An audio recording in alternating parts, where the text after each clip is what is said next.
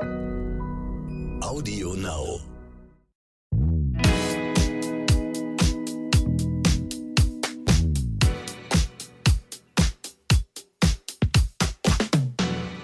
Hallo und herzlich willkommen zu So bin ich eben, euer Psychologie-Podcast für alle Normalgestörten. Also Normalgestört heißt, das ist äh, Steffi, Stefanie Stahl, eine Bestseller-Autorin und äh, Psychotherapeutin mit über 30 Jahren Therapieerfahrung und äh, meine Wenigkeit. Lukas Klaschinski, Masterpsychologe und Podcaster. Äh, wir sind heute nicht alleine. Genau, wir haben nämlich Christian Hemschemeyer zu Gast, auf den ich mich mega freue. Christian ist wie ich Diplompsychologe, du bist der Master, wir haben noch das alte Diplom in der Tasche. Und ähm, ich denke, viele kennen Christian auch, Christian Hemschemeyer. Er ist sehr viel auf YouTube zu sehen. Und er hat äh, seit über 20 Jahren eine psychologische Praxis in Hamburg, neuerdings auch in Berlin, macht viele digitale Workshops und Coaching rund um die Themen Dating, Partnerschaft und Liebe. Und er hat jetzt auch sein zweites Buch herausgebracht, vom Opfer zum Gestalter, raus aus toxischen Beziehungen, rein ins Leben. Das Coole an Christian ist, er kann das nicht nur als Psychologe bewerten, sondern er hat es auch persönlich erlebt. Er berichtet auch in seinem Buch sehr offen darüber. Also er kennt so beide Seiten. Er kennt die betroffenen Seite, er kennt aber auch die psychologische Seite und hat sich deswegen sehr, sehr auch in dieses Thema hereingearbeitet. Und ähm, weil dieses Thema ja in aller Munde im Moment ist, möchten wir gern mit dem Superexperten hierzu heute eine besondere Folge machen. Hallo Christian. Hallo Christian. Hallo ihr beiden, ich freue mich auch sehr. Wir müssten noch so einen Applaus reinspielen, aber den müsst ihr euch jetzt denken. Christian, bevor es losgeht, äh, Steffi hat gerade gesagt, du hast selber toxische Beziehungen erlebt. Warst du da eher der Täter oder das Opfer? Gibt es das so, diese Kombination, oder ist jeder immer beides? Ah, das ist schon eine super Frage. Also ich habe mich natürlich erstmal mehr so als Opfer erlebt, wie das glaube ich bei vielen so ist, aber dann so in der Rückschau mit noch mehr Introspektive habe ich auch gedacht, hm, in der Beziehung hatte ich vielleicht auch ein paar Täteranteile gelebt. Und ja, also würde schon sagen, ich kenne mich mehr so aus dieser Opfer- Rolle, aber mittlerweile denke ich auch, also meine Arbeit geht definitiv in die Richtung, dass also beide Rollen aufzulösen, sowohl aus der Opfer- als auch aus der Täterrolle rauszukommen in gesunde, stabile Beziehungen. Aber ich würde schon sagen, ich kenne beides, ja. Mhm. Und melden sich in der Regel mehr Opfer oder mehr Täter bei dir? Ich glaube wahrscheinlich mehr Opfer, weil die Täter. Es wäre schön, wenn die Täter sich melden. Die melden sich nicht. Die, die, wissen gar nicht, dass sie Täter sind, ne? Ja, also es melden sich Menschen immer, die gerade in der Opferrolle sind. Ob die nicht vielleicht doch äh, auch Täter waren in Beziehungen, ist schon wieder auch eine gute Frage. Aber man kommt, glaube ich, typischerweise, wenn man das Gefühl hat, boah, jetzt bin ich mal so richtig unter die Räder gekommen, dann sucht man sich vielleicht psychologische Hilfe. In der Täterrolle, ja, fühlt man sich eigentlich nicht so am Boden, nicht so schlecht und äh, da kommt man eigentlich in der Regel nicht so. Bevor du uns noch mal kurz und knackig erklärst, was eigentlich eine toxische Beziehung ist, habe ich zu dieser Täterrolle noch mal eine besondere Frage.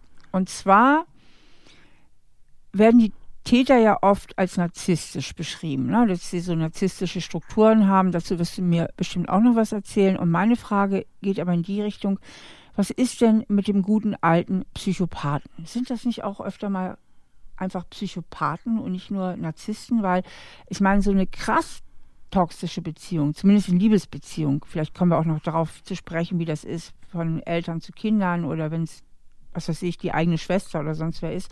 Aber in so einer Liebesbeziehung, das liest sich ja oft wie so ein Thriller. Also ein typischer Psychothriller. Die haben ja ganz oft genau ja. diesen Plot. Ne? Erst ja. ist er total der Supermann genau. und die Frau ist total verliebt und dann schnürt sich immer mehr so der Hals zu immer mehr des Radios und es wird immer kränker und immer perverser.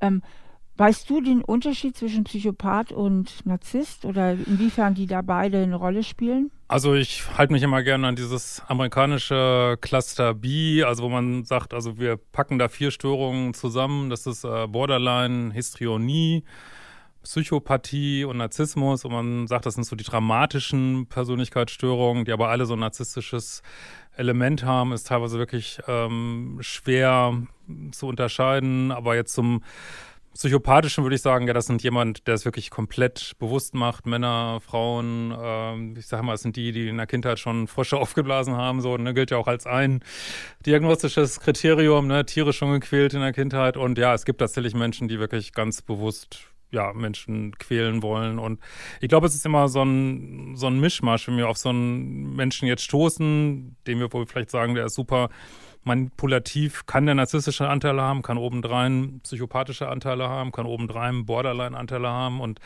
ja, es ist immer so eine Mischung, ne? Aber bringt uns hoffentlich viel weiter.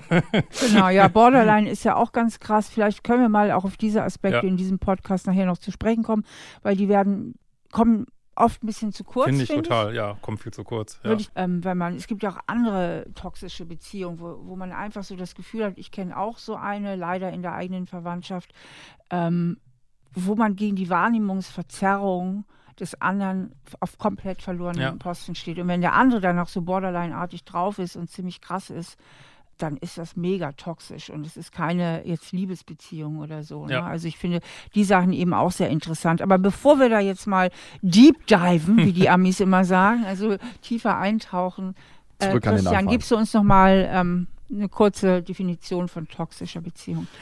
Ja, toxische Beziehung ist halt eine Beziehung, ich sage mal ganz platt, wenn man nicht mehr schlafen, nicht mehr essen, nicht mehr arbeiten kann. Also wenn man die Beziehung den ganzen Kopf raubt, die Energie raubt, man denkt ständig drüber nach. Äh, man fragt sich, was ist hier eigentlich los? Und es sind halt Beziehungen, wo typischerweise alte Bindungstraumata aktualisiert werden in einer Beziehung. Man sagt so, das ist wie so Pflaster, die man abreißt, die man, wo man vielleicht vorher die Wunde gar nicht gesehen hat. Man reißt sie ab und dann ist man halt in so einer Beziehung, wo einer häufig extrem verlustängstlich ist, einer extrem bindungsängstlich ist und, und eben einer ja häufig, äh, ich sag mal ganz gern Pluspol, Minuspol, also so eine magische Anziehung häufig, aber gleichzeitig ist die Beziehung total schlecht, ne? Also es geprägt von Lügen, Manipulation und all solchen Geschichten. Und weil diese Beziehungen häufig sehr ähm, heiß-kalt sind, Achterbahn, on-off, ähm, entsteht halt aufgrund dieses psychologischen Prozesses, den wir so intermittierende Verstärkung nennt, kennt man so an äh, Glücksspielmaschinen oder wenn man Hunde trainiert sozusagen, entsteht halt eine ganz starke psychische Bindung. Also man kann sagen, Beziehungen. Also intermittierende Verstärkung heißt, mal kriegt man eine Belohnung genau. und mal mhm. eben ja. auch nicht. Ne? Genau. Also ja. und das dieses Verhalten ist am schwersten zu löschen. Das kriegt so man am schlechtesten ja. raus. Ähm, genau. Wenn, wenn ich mit meinem geliebten Leihhund spazieren gehe, dann kriegt er mal ein Leckerli, wenn er gut gehorcht und Sitz macht und manchmal kriegt er eben auch keins. Er kriegt ja. nicht jedes Mal eins. Ne? Genau, ne? ja. ja. Ja, ja, es gibt so eine ganz tolle Studie mit Wildtieren, die man mal gemacht hat. Den hat man so drei Futtertröge gegeben. An einem gibt es immer Futter, an einem nie und an einem unvorhersehbar Futter. Ne? Und die meisten Wildtiere sind an dem dritten. Das macht irgendwie, scheint immer so überhaupt keinen Sinn zu machen. ist aber so ein psychologisches Prinzip, sage ich immer so, erstes Semester Psychologie, was sich durch alles durchzieht und ist halt unheimlich ja, enge Bindung, aber ganz schlechte Beziehung. Ne? Enge Bindung und eine ganz schlechte Beziehung, das muss man mir merken. Enge Bindung, ganz schlechte Beziehung. Was ich mich manchmal frage, ich habe schon von ungefähr 20 Freundinnen und Freunden gehört, ah, meine letzte Beziehung war toxisch. Ist jede schlechte Beziehung gleich toxisch oder gibt es da wirklich gravierende Unterschiede. Nee, überhaupt nicht. Also ich habe da ja auch so ein bisschen unwohles Gefühl, dass sich dieser Begriff ähnlich wie auch narzisstisch gerade so verbreitert und verwässert. Und ich höre das auch mal ganz oft, nur weil, also nur weil jemand das nicht gemacht hat, was wir gerne wollen, dass der vielleicht mit uns zusammen sein will, oder nur weil uns jemand plötzlich verlassen hat, das ist keine toxische Beziehung. Also Toxische Beziehung ist aus meiner Sicht immer dieses krass Liebessüchtige, ne? dass man wirklich nur noch an die Beziehung denken kann und man ist, wird davon total aufgefressen. Es gibt natürlich Beziehungen, die nicht gut laufen. Es gibt Beziehungen, die unglücklich sind, aber das heißt nicht per se toxisch. So, ne? ja. Wenn ich jetzt selber merke, ich bin in einer komischen Beziehungsdynamik, die tut mir nicht gut. Woran erkenne ich denn, dass ich wirklich in einer toxischen Beziehung bin? Gibt es so Merkmale, an denen man festmachen kann, aha, wenn die auftreten, wenn die häufig auftreten, ist das ein Warnsignal, ja, ich könnte in einer toxischen Beziehung sein. Ja, es gibt immer so, ich rede immer auch wirklich gerne von so toxischen Verhaltensweisen. Ähm, da gibt es so ganz typische, gibt es immer so schlanke englische Begriffe für, also zum Beispiel Lovebombing, also mit jemandem mit Liebe zuschütten. Das ist so, so eine Sache, die auch in Sekten gemacht wird. Ähm, dass man in so einem Dating-Prozess und der andere sagt, boah, ich habe schon 500 Frauen gedatet, aber du bist die Tollste und du bist so klasse bei dir fühle mich so wohl. Also man wird überschüttet mit Liebe, das ist so eine Sache, die einem vielleicht noch gar nicht so auffällt am Anfang. Dann haben wir häufig dieses, äh, ich nenne das mal Fast Forwarding, das heißt, die Beziehung wird blitzschnell vorangespult. Also es geht von ersten Kuss, ersten Sex, also blitzschnell durch. Es ist auch, ich sag mal, so ein bisschen, als wenn so der Nachtisch zuerst kommt. Also das entwickelt sich nicht, sondern es geht gleich voll rein, so mit so einem magischen Gefühl von Seelenverwandtschaft. Ähm, dann haben wir so die etwas dunkleren Sachen, das ist so Gaslighting, nennt man das in der Psychologie. Also das ist so dieses ja, dem Partner irgendwie so ein bisschen crazy machen, indem man, man hat vielleicht äh, irgendwas gemacht und sagt dann, nee, habe ich gar nicht gemacht. Du weißt aber ganz genau, du hast es gemacht und du denkst dann, boah, bin ich jetzt verrückt oder ist der andere verrückt? Ne? Und dann haben wir, was besonders fies ist aus meiner Sicht, haben wir dann noch Future Faking. Das ist so ein Begriff von so einer englischen Psychologin, Natalie Lou. Das heißt so, ähm, nehmen wir mal an, ich bin auch gar nicht getrennt und ich bin jetzt mit jemand in einer Affäre und ich sage dann, ja, nächste Woche trenne ich mich, übernächste Woche trenne ich mich, aber ich weiß genau, ich mache es nie. Ne? Also ich verspreche eine Zukunft, die aber nie eintritt, um diesen Menschen so am Laufen zu halten. So, ja. ne? Ist das ja. auch so eine positive Zukunft visionieren? Ich werde mit dir nächstes Jahr eine Weltreise genau machen. Genau das, genau Aha. das. Ne? Wir werden heiraten und wir machen das. Aber leider geht es gerade nicht und leider habe ich da noch also, eine andere Beziehung. Genau. Ja, ne. Der erzähle ich das gleiche, bloß umgekehrt. Genau. ja, das ist, also die Welt ist schlecht, sage ich immer. Also da gibt es alle möglichen Varianten und manche äh, haben so einen ganzen Harem am Laufen. Ja, ja, ähm, Christian, weißt du, was ich mich frage, wenn du dich damit so viel beschäftigst, mit toxischer Beziehung, wie kann man da jemals wieder Vertrauen finden? Weil das Weltbild, den Kuchen, den du abkriegst von Beziehungen, der ist ja nicht immer nur der beste, ne? Ja, ja. Ja, ich habe jetzt eine tolle Beziehung. Ich hoffe, die wird auch äh, ewig halten, weil wenn man das jeden Tag hört, färbt schon so ein bisschen ab, ne? Dass, äh, dass man sich manchmal denkt, wo ist denn das Normale so irgendwie, ne? Okay. Ja. Wir wollen erstmal noch weiter das Unnormale erkennen. Also, was gibt es noch für Merkmale, die eine toxische Beziehung klassifizieren? Ähm, ja, das letzte wäre noch so die Schuldumkehr. Das ist also, wenn du dich total bemühst um eine Beziehung, aber du kriegst für alles die Schuld. Ne? Also nehmen wir mal an, du suchst mehr Nähe und dein Partner sagt, äh, ja, sorry, du riechst nicht gut, äh, also auch geht häufig mit Kritik einher.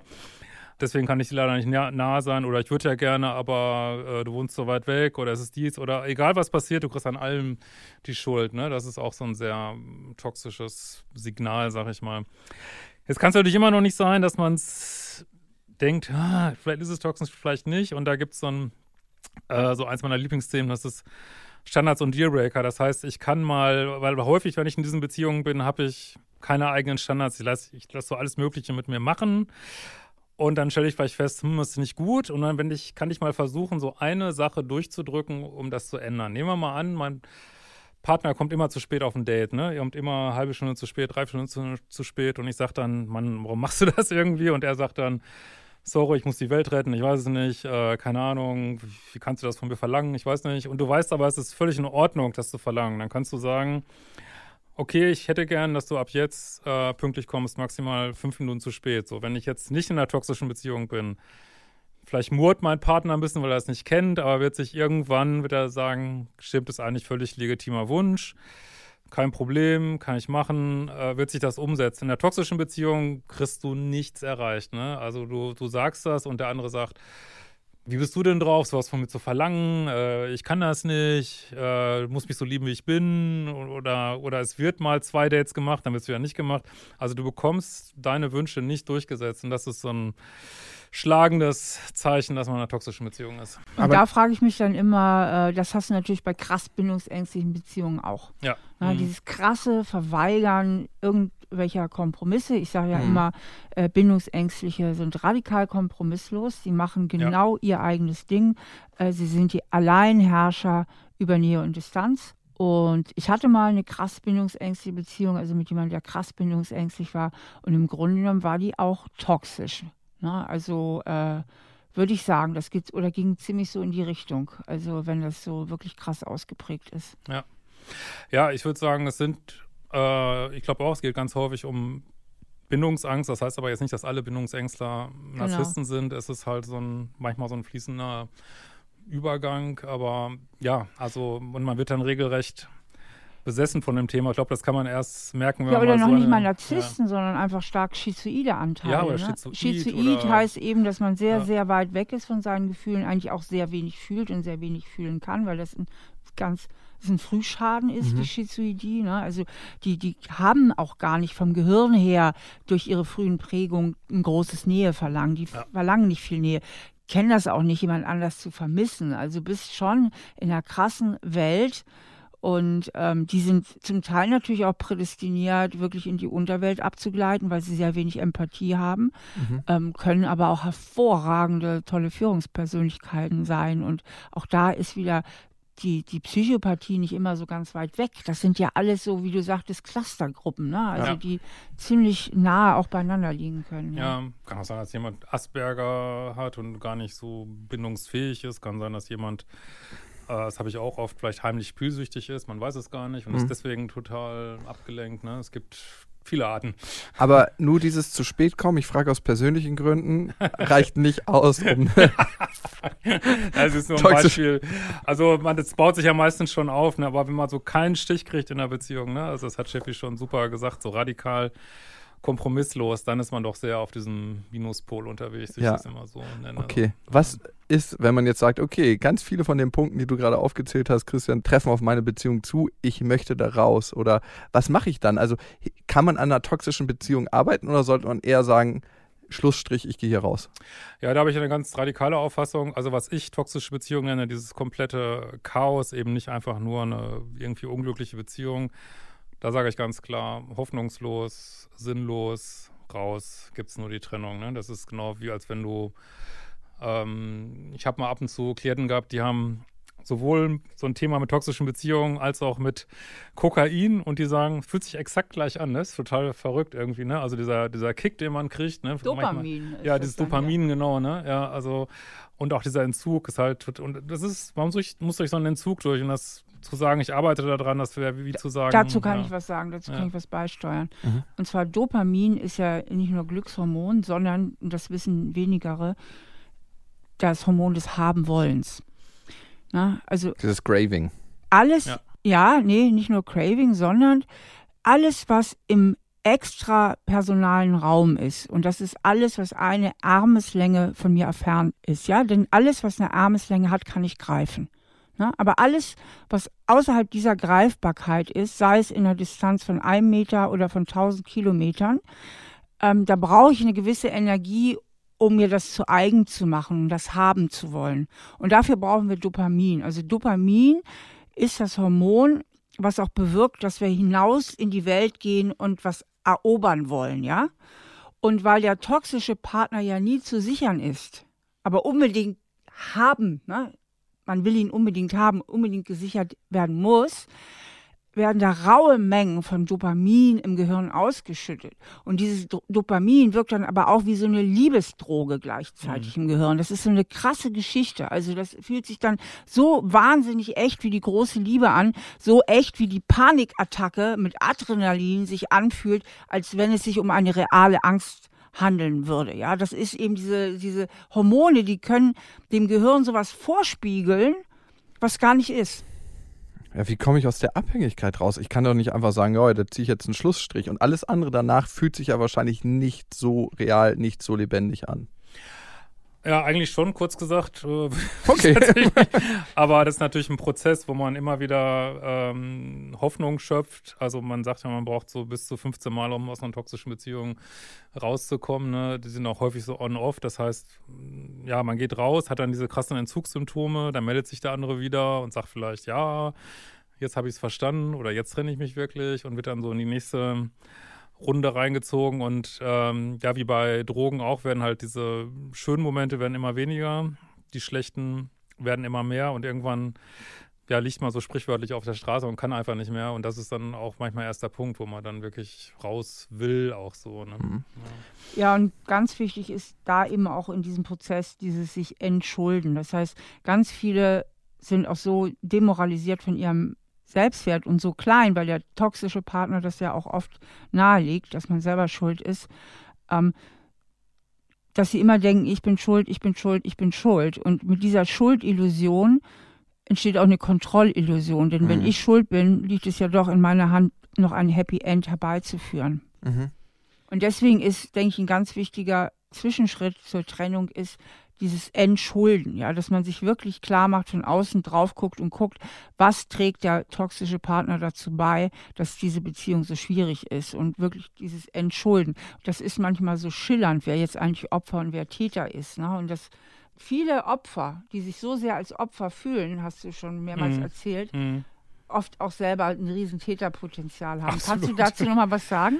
Ja, das ist so eine, früher habe ich tatsächlich auch gedacht, das wäre so ganz klar Opfer, Täter, aber wenn man so äh, gerade die Menschen, die so ganz laut Narzisst schreien, Narzisst, äh, da ist ein Narzisst, äh, da habe ich inzwischen festgestellt, das sind, ja, das sind Menschen, die fühlen sich sehr als Opfer, haben aber selber ein unheimliches äh, Täterpotenzial. Also wenn ich jetzt zum Beispiel, ähm, nehmen wir mal an, so ein Thema habe, so ein bisschen borderlineig bin und äh, da, da, kann ich sehr co-abhängige Seiten haben, kann aber auch sehr narzisstische Seiten haben und es kann sein, dass ich dann einfach nur, weil mein Partner nicht das macht, was, was ich was ich gerne möchte, so kann ich darunter sehr leiden, kann aber auch eine riesen Wut entwickeln zum Beispiel und aus dieser Wut dann völlig äh, ja, krasse Sachen machen, ne? also irgendwelche Kampagnen fahren oder äh, schlecht über ihn reden oder ihm die Kinder entziehen. Also jetzt muss man natürlich, hat jetzt nichts mit Frauen und Männern zu tun. Ich muss es nur immer erzählen auf eine Weise, sage ich mal.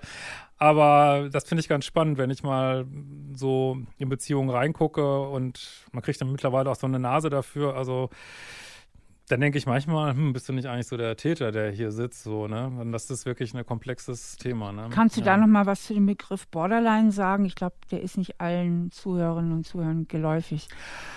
Ja, ist ja auch äh, eine Diagnose, die ja aus verschiedenen Komponenten besteht, zum Beispiel ähm, ja ganz schlechte Selbstwertgefühl, also häufig so Komorbiditäten mit Sucht, manchmal Selbstmordgedanken, ähm, ganz schnell wechselnde Stimmung, schlechtes Selbstwertgefühl.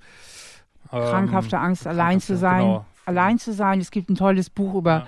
Borderline und das finde der Titel, der ist so treffend. Der Titel ist Ich hasse dich, verlass mich ja, nicht. Genau, das ist der Klassiker. Und weil gerade bei Borderline, das finde hm. ich so krass, innerhalb von Sekunden kann alles kippen. Also eben noch bis zum netten Gespräch und alles ist gut und plötzlich kommen die voll auf Aggression und sagen, was soll denn das jetzt? Warum hast du das jetzt gesagt? Hast dich jetzt über mich lustig gemacht? Und plötzlich ist die ganze, und man hat gar nichts gemacht. Ja. Plötzlich hm. ist die ganze Stimmung, aber so im, im, im Arsch auf gut Deutsch. Und die werden so aggressiv. Die haben so ein irre hohes Aggressionspotenzial, ja. die Borderliner. Ne? Mhm. Ja, also das, dass die Männer zu mir, die zu mir kommen, klar, meistens ins Frauen kommen, aber wenn so ein Drittel Männer, die waren auch nicht alle, würde ich sagen, durchgängig mit einer histrionischen oder so einer borderleidigen Partnerin zusammen und das ist dann häufig so, dass die, die sind ja auch so sehr sexuell schillernd und ähm, ja, ja. weiß nicht, bedienen so viele Fantasien von Männern irgendwie so mit. Mein ehemaliger Mitbewohner war mit einer zusammen und ich habe es immer hören müssen. ja. Die, das sexuelle Schillern. Ja, die spielen auch immer so mit, ah, ich weiß gar nicht, ich bin noch ein bisschen bi und soll ich mal eine Freundin mit dazu. Also sie bedienen so viele Fantasien und auch dieses, viele Männer wollen ja gern so, oder manche Männer wollen gern so retten, ne? Und viele Borderliner müssen scheinbar so gerettet werden, sind dann in irgendwelchen also so, dass der Klassiker ist in diesem Film Pretty Woman, ne, sind äh, da vielleicht in so einem Prostitutionsmilieu und müssen gerettet werden. Und ich, also nicht, dass alle das jetzt mal überhaupt nicht, aber äh, signalisieren so, ich muss gerettet werden. Und das Problem ist halt, dass die manchmal total anschmiegsam, sexy, äh, amerikanischen sagen die manchmal auch so Borderline Sirenen und das Sirenenartige, ne? So, das ist total verführerisch und ja, und im nächsten Moment, wie Steffi schon sagte, wenn dann irgendwas schief läuft oder auch die Beziehung voranschreitet oder überhaupt gar, oder eigentlich gar nichts passiert, du hast nur die falsche Kaffeesorte ja. gekauft, völliges Ausrasten, totale Aggression irgendwie und dann fragt man sich, wow, was, was ist hier los so, ne? Mhm. Ja. ja, schwierig damit umzugehen was ich finde, ist, wenn man selber in so einer Situation ist, kann man vielleicht noch was machen, was würdest du denn empfehlen, wenn jemand anderes, den man beobachtet, in so einer Situation ist? Zum Beispiel ein Freund von mir, wenn ich merke, der ist in einer toxischen Beziehung, kann ich ihm da raushelfen oder muss ich einfach warten, bis der Leidensdruck so groß ist, bis er am Boden zerstört ist und da selbst rauskrabbelt?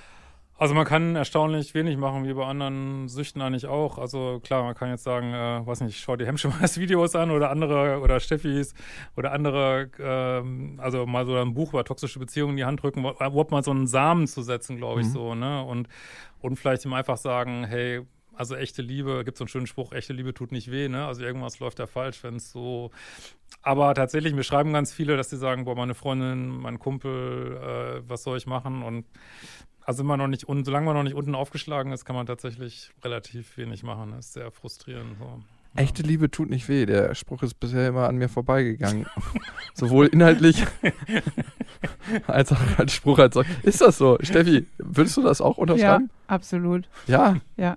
Würdest du das auch unterschreiben, Christian? Echte ja. Liebe tut nicht weh? Ja, alles andere ist eigentlich, wie Steffi das schon so schön gesagt hat, eben. Aua, wie alt musste ich werden, dass dieser Spruch an mich herangetragen wird? das tut richtig weh. Wow, okay, gut. Jetzt nochmal zum Thema Selbstwert. Das könnte wahrscheinlich auch eine gute Maßnahme sein, sein eigenes Selbstwert zu steigern, um aus einer toxischen Beziehung ja. rauszukommen. Weil eigentlich versuche ich ja immer die Bestätigung von meinem toxischen Partner zu bekommen, der mir sagt, ja, du bist doch gut genug. Und die werde ich ja nie kriegen in ja. dieser toxischen Beziehung. Das würde mir helfen, würdest du sagen? Ja, würde helfen, führt natürlich immer dazu, dass man äh, rausgehen muss, weil, wie Steffi eben schon sagte, sind toxische Beziehungen sind Selbstwertcrasher, so nenne mhm. ich das immer. Ne? Selbst wenn man, nehmen wir mal an, es gäbe so ein im, imaginäres Kader von Selbstwert gehen, ne? und mhm. nehmen wir mal an, man hätte so 30 Prozent Selbstwert. Also ich glaube, man muss schon ein Selbstwertthema haben, dass man überhaupt reingeht. Dann fliegst du raus aus dieser toxischen Beziehung oder nach einem Jahr toxische Beziehung hast du vielleicht noch 10 Prozent. Also der sinkt da tatsächlich. Ne? Und diese Versuche, den zu steigern, während, während man weiter in so einem toxischen Umfeld ist. Das ist so, als wenn du vergifteten Fisch heilen willst, der in vergiftetem Wasser schwimmt, das funktioniert einfach nicht. Ne? Aber theoretisch wäre schon der richtige Weg. So, ne? ja. Interessant, dass du das jetzt sagst. Man muss schon ein Selbstwertthema haben, wenn man in einer toxischen Beziehung ist. Ne? Das hieße ja im Umkehrschluss, dass du auch mal ein Selbstwertthema ja. hattest. Ja. Wie bist du da rausgekommen? Wie hast du das für dich aufgelöst, um jetzt in eine gesündere Beziehung zu kommen? Ja, also ich glaube ja, ich glaube ja immer so ein bisschen, dass äh, ich habe ja auch so eine spirituelle Ader, dass äh, alles einen Sinn hat und ich glaube auch toxische Beziehungen haben Sinn, eben, dass wir uns dass wir uns auf so eine Reise machen, dass wir uns fortentwickeln und vielleicht so alte Selbstwertthemen, die wir vielleicht in der Kindheit erworben haben. Ich hatte, also man, ich liebe meine Eltern, ich hatte eine relativ schwierige Kindheit, kann man glaube ich so sagen. Und äh, ja, das ist dann, ich, also für mich war der Weg tatsächlich zu sagen, boah, okay, in dieser Beziehung habe ich so alte Muster abgearbeitet, habe mich lovebomben lassen, habe mich irgendwie einwickeln lassen, aber dieses immer wieder rausgehen und auch also in meinem Leben war das bestimmt zehnmal, dass ich sagen musste, nee, wieder toxisch, wieder gehen, wieder gehen. Und jedes Mal zu merken, äh, Liebeskummer wird immer weniger, ich kann immer mehr für mich einstehen. Das war so meine Reise so zu mehr Selbstbewusstsein, ne, würde ich sagen. Ne. Also ja. hatten die toxischen Beziehungen als solches auch ein Stück weit einen transformierenden Prozess? Definitiv, ja, ja, ja. Ich fand das sehr schön. Ähm, du hast mir mal erzählt, wie du da auch am Ende deiner Entwicklung so schlau warst, auch schon Dates quasi einfach mittendrin abzubrechen und zu sagen, was war das nochmal für ein Satz, der da gefallen ist, wo du dann gesagt hast, nee, wenn du das hast, dann können wir jetzt sofort aufhören. Was war das nochmal? Ach, es hat sich mal jemand, zum Beispiel mal jemand äh, lustig gemacht über mein Asthma. Da habe ich zum Beispiel gesagt, so, das war's sofort, ne, können ja sofort, können sofort umdrehen, packt man deine Sachen wieder und das war's irgendwie. Ja, weil einfach so, zum Beispiel, für mich hat Kritik zum Beispiel in so einem frühen Dating-Prozess überhaupt nichts zu suchen, so, ne? Und wenn da, ähm, ja, wenn, wenn das so passiert, ja, da war mal eine so eine Story, da bin ich mit so einem, ich hatte so einen äh, lauten amerikanischen Geländewagen irgendwie und dann hatte ich äh, so ein Date dabei und da ist der mir unterm, äh, darf man das hier sagen, unterm Arsch konfisziert worden von der Polizei, so, ne? okay. ne? Weil er halt zu laut war. Und äh, die hat dann so gesagt, ja, ist doch nur was Materielles, das regt sich so auf, also total unsympathisch schon so. Ne? und äh, dann weiß ich, da kamen noch mehr Sachen dazu, wollte meinen Klamottenstil, äh, weiß ich nicht, dominieren. habe ich gesagt, du, ich glaube, das passt einfach nicht. Und dann hatte sie noch so eine Kosmetiktasche bei mir und dann habe ich ihr die zurückgeschickt und dann ist sie in der Post verloren gegangen. Ne? Das Universum ist manchmal wirklich lustig. Und dann rief sie mich an und sagte, wo ist denn meine Kosmetiktasche? Meine ich, du, die ist, glaube ich, verloren gegangen in der Post. Und hat sich dann total aufgeregt darüber, habe ich gesagt, du, was willst du denn? Das ist doch nur was Materielles. so, und dann sieht man auch so diese doppelte, meinst du, du bist so gemein, du bist so gemein. Aber meine war sonst wirklich, ich dachte, nett, total nette Frau auch so. Sie hatte aber, ich habe einfach gemerkt, das tut mir nicht gut, ne? Und ich möchte einfach nicht äh, in eine Beziehung kommen, wo ich nach drei Wochen schon gesagt kriege, was ich anziehen soll oder so. Möchte ich, ich einfach nicht. Ne? Das ja. Komische ist, ich erlebe ja. immer wieder Frauen, die genau auf solche Sachen anspringen. Also nicht jetzt bei mir persönlich, sondern das höre ich äh, auch aus dem Freundeskreis. Sobald die einen Typ nicht will, sind die sofort Feuer und Flamme. So, ah ja, der will mich nicht jetzt ist es Zeit, sich zu verlieben. Ich denke mir mal jedes Mal so, oh Gott, bitte nicht. Ich hatte letztens erst eine Wette mit einer guten Freundin um 500 Euro, sich nicht mehr bei dem Arschlochtypen zurückzumelden. Ich habe gesagt, die meinte so, ich melde mich jetzt nie wieder. Und ich so, okay, gut, dann machen wir eine Wette drüber. Ein halbes Jahr lang meldest du dich nicht wieder. Sonst, wenn du dich meldest, gibst du mir 500 Euro. Und wenn du dich nicht mehr meldest, gebe ich dir 500 Euro. Noch sind die 500 Euro nicht geflossen. Aber ich bin gespannt, was dabei rauskommt. Warum ist das so? Warum machen das manche Frauen? Oder manche Männer auch?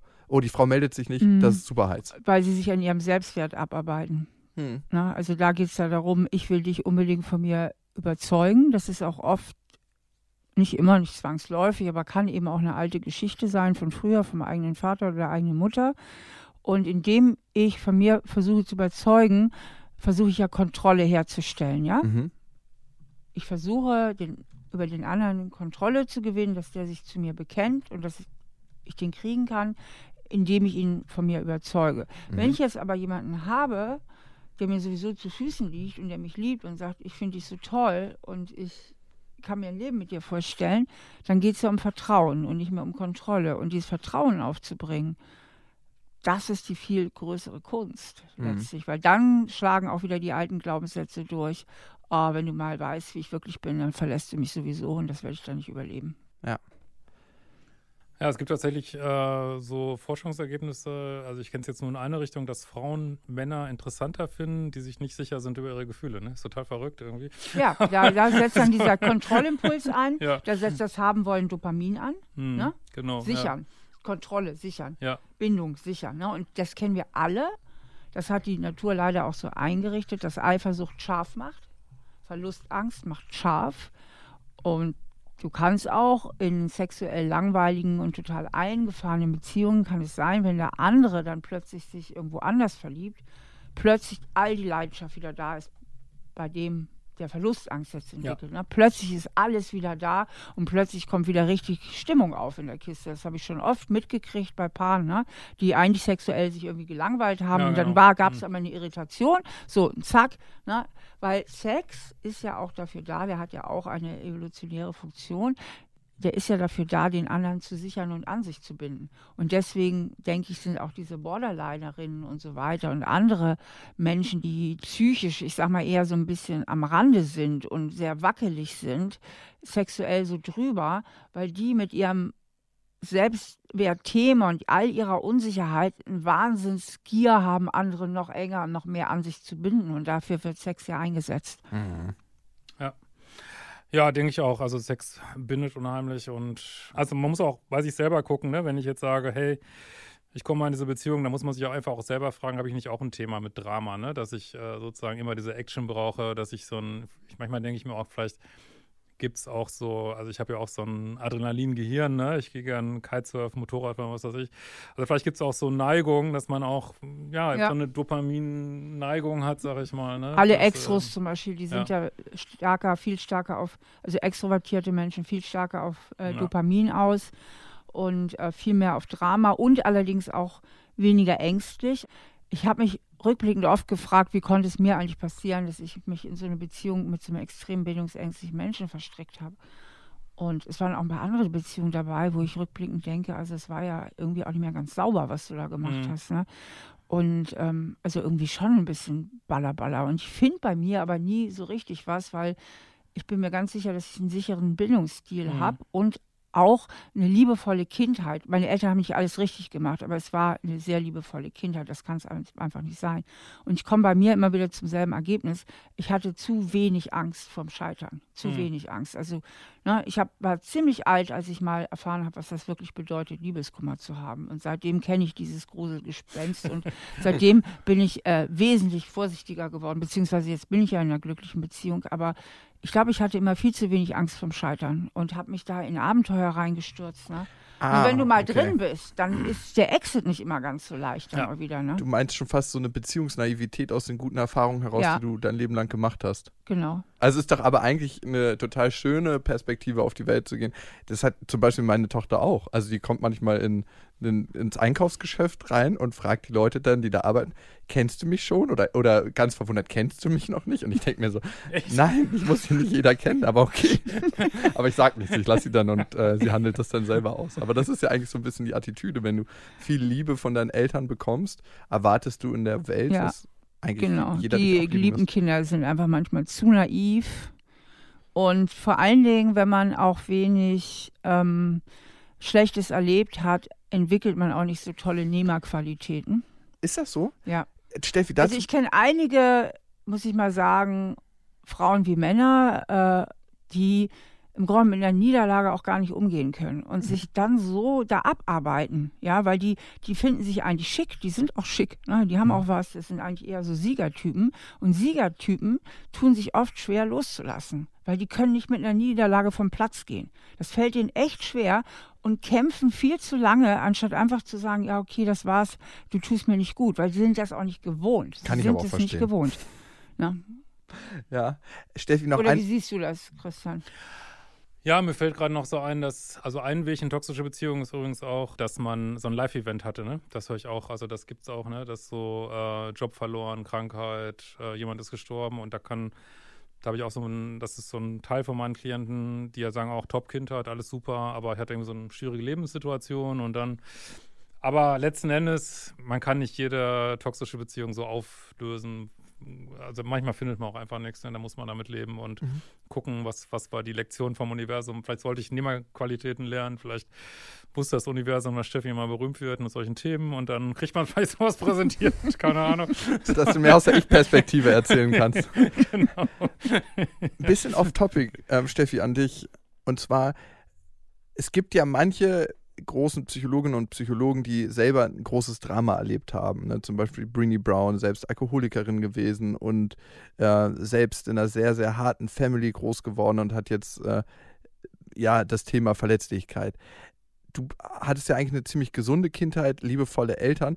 Glaubst du, du kannst in allen Situationen aber ich erlebe es in der Praxis, ähm, Empathie für deine Klienten und Klienten entwickeln, weil du ja manchmal so eine ganz dramatischen Lebenskrisen wie Menschen, die zu dir kommen, nicht durchgemacht hast selbst. Ja.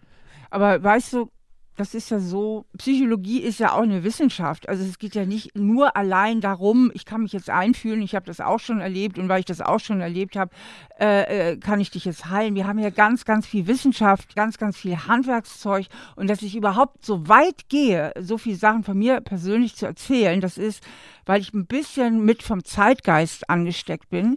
In meiner Generation Psychologen wäre das ein No-Go gewesen, sich persönlich zu outen, irgendwas Persönliches überhaupt von sich preiszugeben. Äh, das ist eigentlich die alte Schule, ganz krass auch von den Analytikern gelebt. Die, ich finde ich aber, die Analytiker sind einfach auch nicht mein, mein Cup Meins auch nicht. Ich, ich, nee, ich mag die Haltung nicht, ich finde es auch nicht richtig. Auch diese Ansprache mit Sie, da denke ich mir jedes Mal, rede ich mit meinem ja, Urgroßvater. Aber das Sie ansprechen gilt bis heute auch in der Verhaltenstherapie und überall. Ja, das verstehe ich nicht. Als das Maß aller Dinge.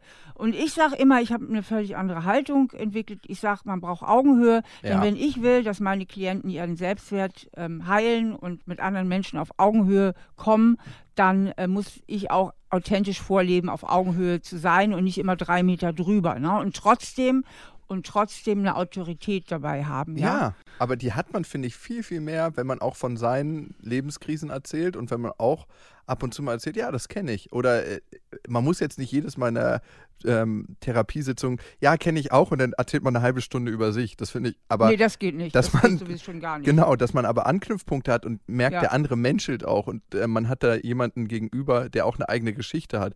Finde ich total wichtig. Ich mache das überhaupt jetzt auch erst, weil als ich meine ersten Bücher geschrieben habe und da ging es ja auch viel über Bindungsangst, wollte ich nicht in dem Licht stehen, ah, Steffi Stahl hat wohl ein Problem gehabt und muss jetzt das hier alles zu Papier bringen, sondern weil ich wirklich ganz, ganz viel eben auch aus dem psychologischen Hintergrund geschrieben habe und trotzdem habe ich ja auch ein Privatleben. Aber ja. das leiste ich mir jetzt eigentlich erst mit fortgeschrittenem Alter und auch fortgeschrittener Autorität, das überhaupt mit einzubringen. Und ich zwinge dich auch immer wieder dazu mit meinen Fragen, muss man auch sagen.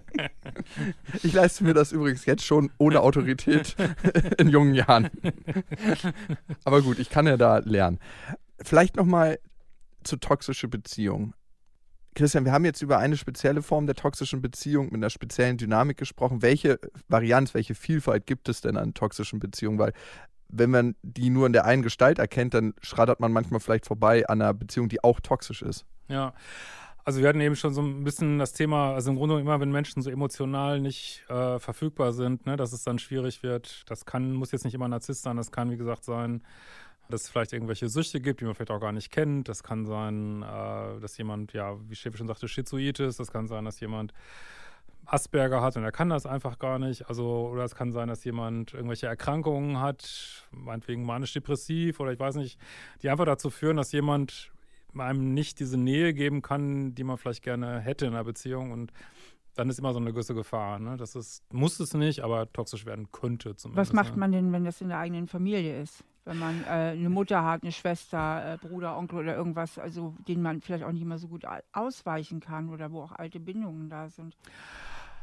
Also ich bin ja, gut, das ist so ein bisschen mein Weg, dass ich da immer, also gewisse Härte habe, was so meine Ansichten angeht. Und ich finde, das gilt eigentlich überall das Gleiche. Jetzt natürlich so, also nur, dass man jetzt mit jemandem blutsverwandt ist, heißt nicht, dass Kontakt nicht extrem toxisch sein kann. Das kann sein zu Eltern, das kann sogar sein zu erwachsenen Kindern, das kann sein zu Geschwistern.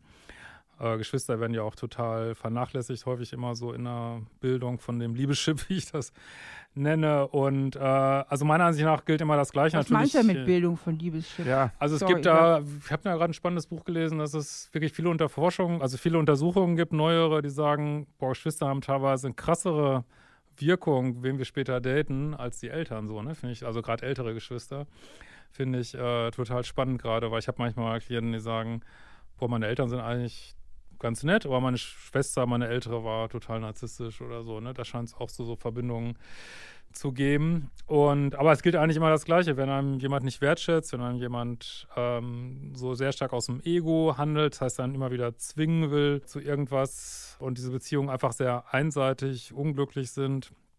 Also würde ich schon sagen, man gibt vielleicht Menschen, mit denen man verwandt ist, mehrere Chancen, aber ich habe schon auch Klienten, wo ich auch sage, ich glaube, es ist besser, wenn du auf null Kontakt gehst zu deiner Ja. Mutter. Ne? Ja. Ich sehe das auch so. Ich würde schon gerne nochmal auf das Liebesschiff eingehen. Ist das das? Chip.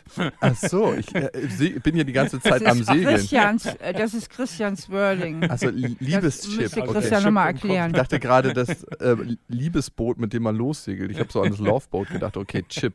Liebeschip. Das heißt die Programmierung, die ich erfahre in Sachen Ja, Liebe. Und ja. da können die Geschwister eine größere Auswirkung Ja. drauf haben, eine größere Programmierkraft als die Eltern. Ganz lustig, dass du das sagst. Da habe ich nie dran gedacht, zum Beispiel in meiner Kindheit. Ich habe ja eine ältere Schwester und ich hatte immer das Bedürfnis, dass sie mich beschützt, aber ich weiß nicht, ob sie das immer getan hat. Also ist jetzt ja auch nicht in ihrer Verantwortung, aber vielleicht suche ich mir eher Datingpartnerinnen, die meiner großen Schwester ähneln, Ja. viel mehr Einflüsse auf mich haben als Ja. zum Beispiel meiner Mutter oder meiner kleinen Schwester. ist ganz interessant, da werde ich mal drüber nachdenken. Mein Liebeschip, kann man den irgendwo auslesen? Ja, das ist, weiß ich, hat sich mal so, bin halt auch sehr technisch interessiert und äh, ja, ich erlebe das schon wie so eine Programmierung, die sich halt zusammensetzt aus eigenen Genen, Kindheitserfahrungen, äh, späteren Beziehungserfahrungen, aber kann auf jeden Fall umprogrammiert werden. So, das geht auf jeden Fall. Wow, okay. Es gibt Hoffnung, sehr gut. gut, ähm, möchtest du, Steffi, Ja. oder soll ich? Ja? Wir haben hier noch eine Hörerinnenfrage und die lautet so: Ich habe mich getrennt und nun bemüht sich mein Ex-Partner sehr, mich zurückzugewinnen. Er zeigt Reue und gelobt Besserung. Haben wir eine zweite Chance oder funktioniert das nie? Und falls doch, worauf sollte ich achten, damit ich merke, ob sich wirklich etwas verändert hat? Hm. Ja, also bauchgefühlmäßig würde ich jetzt sagen, klappt, wird glaube ich nicht klappen, aber, aber die Frage ist immer, war die Beziehung vorher toxisch oder nicht? Wenn ich jetzt zehn Jahre eine glückliche Beziehung hatte und es geht irgendwas schief und wir kommen da so unter die Räder und ähm, was nicht, trennen uns vielleicht und dann da sagt der eine, Mensch, glaube ich, habe da einen Fehler gemacht, kommen wir wieder zu dem zurück, was vorher war. Da kann man natürlich Paartherapie machen, äh, zweite Chance, aber es hört sich für mich so ein bisschen an, die Frage wie, boah, ich kenne das eigentlich schon, dass immer wieder was versprochen wird, was nicht gehalten wird. Und äh, da würde ich sagen, so ein Muster, das verändert sich nicht so ohne weiteres. Und also Veränderung passiert immer in Echtzeit. Ne? Hat Mhm. sich sozusagen jetzt sofort schon irgendwas verändert oder wird es wieder nur, weiß ich nicht, versprochen, wird man kriegt man wieder eine Möhre hingehalten. Und man kann da immer ein bisschen mitspielen, ne? Also man muss halt seine eigene Bedürftigkeit da so ein bisschen raushalten. Man kann zum Beispiel sagen, ja, dann arbeite doch noch sechs Monate an dir und dann können wir mal gucken mit einer zweiten Chance. Also man kann, also man muss ja, Ja. nicht sofort zurück sozusagen, also man kann das Ja. ein bisschen testen irgendwie. Gute ne? Idee. Und auch ja. hinterfragen, ne? was Ja. genau, zu welchen Einsichten genau bist du gekommen? Ja, auch super. was ja. genau hast du verändert und wie genau hast du es verändert? Total. Total also, dass wichtig. man das auch wirklich hinterfragt. Ja, weil Verhaltensveränderung beginnt ja nicht nur gleich von heute auf morgen, sondern es ist ja in den meisten Fällen ein Prozess. Also du sagst ja mal, vieles ist eine Entscheidung, aber damit sich das auch in der Umwelt zeigt, muss man das auch leben und man kann das ja auch erleben von außen und nicht gleich in einer Beziehung. Und darum finde ich, zeig mir das doch erstmal sechs Monate und wenn jemand bereit ist, sechs Monate oder vielleicht sogar auch länger dafür, Ja, ähm, die Veränderung zur Schau zu stellen, dann bitte, dann kann man, finde ich, das machen. Aber gleich so, ja, ich habe mich verändert, okay, komm zurück, danke, ist wahrscheinlich nicht der richtige Weg. Wir haben jetzt viel über nicht so gut gelingende Beziehungen, über toxische Beziehungen geredet. Lass uns doch mal auf die Sonnenseite des Lebens Ja. gehen. Du bist ja beziehungstechnisch auf der Sonnenseite Ja. des Lebens. Also, wie gelingt denn eine gute Beziehung? Und was macht eine glückliche Beziehung auch eigentlich aus? Also ich glaube, wenn man genug äh, an, diesen, an der toxischen Suppe gelöffelt hat, irgendwann hat man das einfach gelernt und hat auch diese Anziehungspunkte nicht mehr so. Und das ist häufig so, wenn man diese, diese Bedürftigkeit und diese Selbstwertthemen dann halt ablegt und vielleicht sogar sagt, boah, wofür brauche ich überhaupt eine Beziehung? Dann kommen häufig andere Menschen ins Leben so, ne? Oder man mhm. sieht andere Menschen aus der eigenen Vergangenheit vielleicht nochmal in einem anderen Licht. Und eine gesunde Beziehung ja, gibt es eben diese ganzen Sachen nicht, die wir am Anfang besprochen haben und vor allen Dingen entwickelt die sich langsam. Ne? Man lernt sich kennen und man denkt so ein bisschen, oh, ist das jetzt der Richtige und macht das nächste Date das nächste und es wird dann so langsam besser werden, diese toxischen Beziehungen, die entwickeln sich ja eigentlich rückwärts. Ne? Man hat so am Anfang dieses krasse, mein Seelenpartner-Gefühl und es wird immer schlimmer. Gesunde Beziehungen, ja, da kann es auch mal Streit geben, aber ja, die laufen eben ruhig, stabil, triggern dieses Dopamin, Adrenalinsystem nicht so an und sind vielleicht manchmal sogar. Aber verliebt kann man ja schon mal sein. Doch, also verliebt. Es gibt ja auch äh, gesunde Beziehungen, die auch mit einer großen Leidenschaft und Verliebtheit. Leidenschaft, Verliebtheit schon, aber man hat nicht dieses 0-1-Gefühl, ne? Das ist absolut der tollste Mensch der Welt oder der schlimmste Mensch. Also es ist halt alles abgestufter, ne? Es ist alles nicht so in diesen Extremen, würde ich mal sagen. Aber verliebt sollte man sein. Also das funktioniert nicht glaube ich, wenn wir ähm, ja sagen, okay, ich muss jetzt mit dem Kopf daten, jemanden, den ich nicht verliebt bin, das macht keinen Also, Spaß. ne? Was für mich auf jeden Fall immer eine gesunde Beziehung ausmacht, ist, dass man zusammen eine Basis aufbaut und dass es auch mal eine Erschütterung geben kann, aber aufgrund dieser Basis, die man hat, aufgrund des sehr, sehr authentischen und ehrlichen Austausches, ähm, kann man daran arbeiten. Also das mag ich immer sehr, sehr gerne, wenn man merkt, man braucht sich nicht vor dem Partner zu verstellen, sondern man kann ihm eigentlich alles erzählen, was man in dem Moment spürt und fühlt und das wird eigentlich liebevoll aufgenommen und damit wird dann gearbeitet, wenn man bestimmte Ängste hat, bestimmte Themen, bestimmte Sachen, die einem auffallen, dass man das eigentlich nimmt, um daraus wieder neues, neuen Beton zu nehmen, um das Fundament, was man hat in der Beziehung Ach, zu erweitern. Schön gesagt. Das ist doch echte Liebe, Ja, Lukas. ich, genau. ich komme aus einer Handwerkerfamilie. ja. Ich arbeite nicht mit Chips, ich arbeite mit Beton.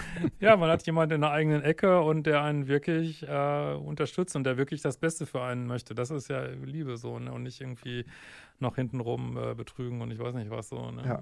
Steffi, was sagst du denn? Du bist ja quasi von uns die 24-Stunden-Rennfahrerin in Sachen Beziehung.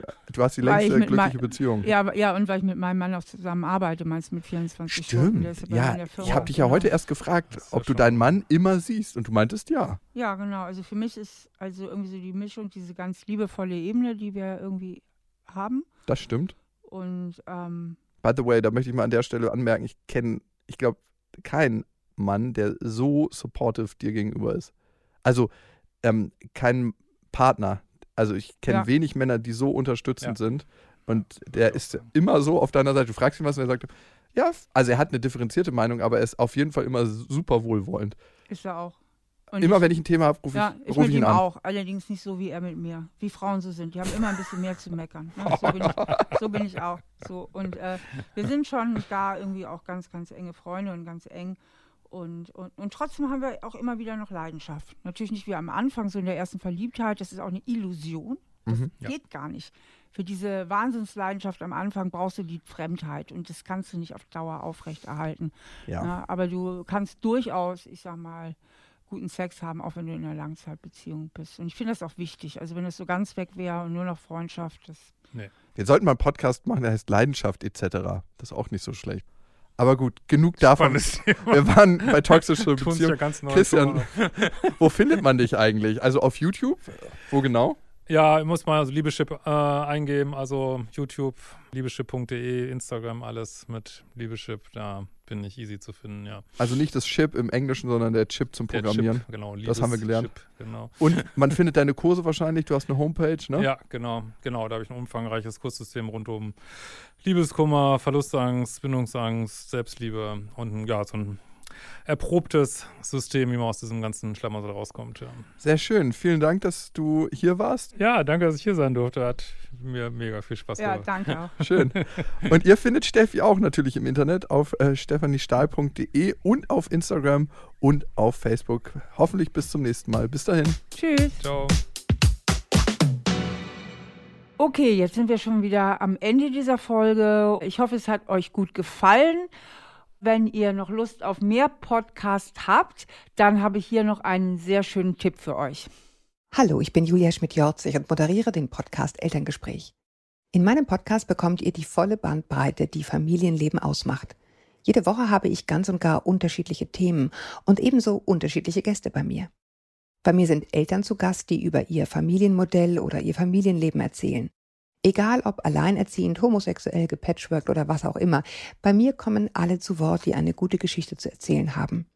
Mal ist es schwere Kost, mal leichtfüßig, aber nie bla bla. Außerdem beantworten wir einmal im Monat mit einer Psychologin gemeinsam eure Fragen.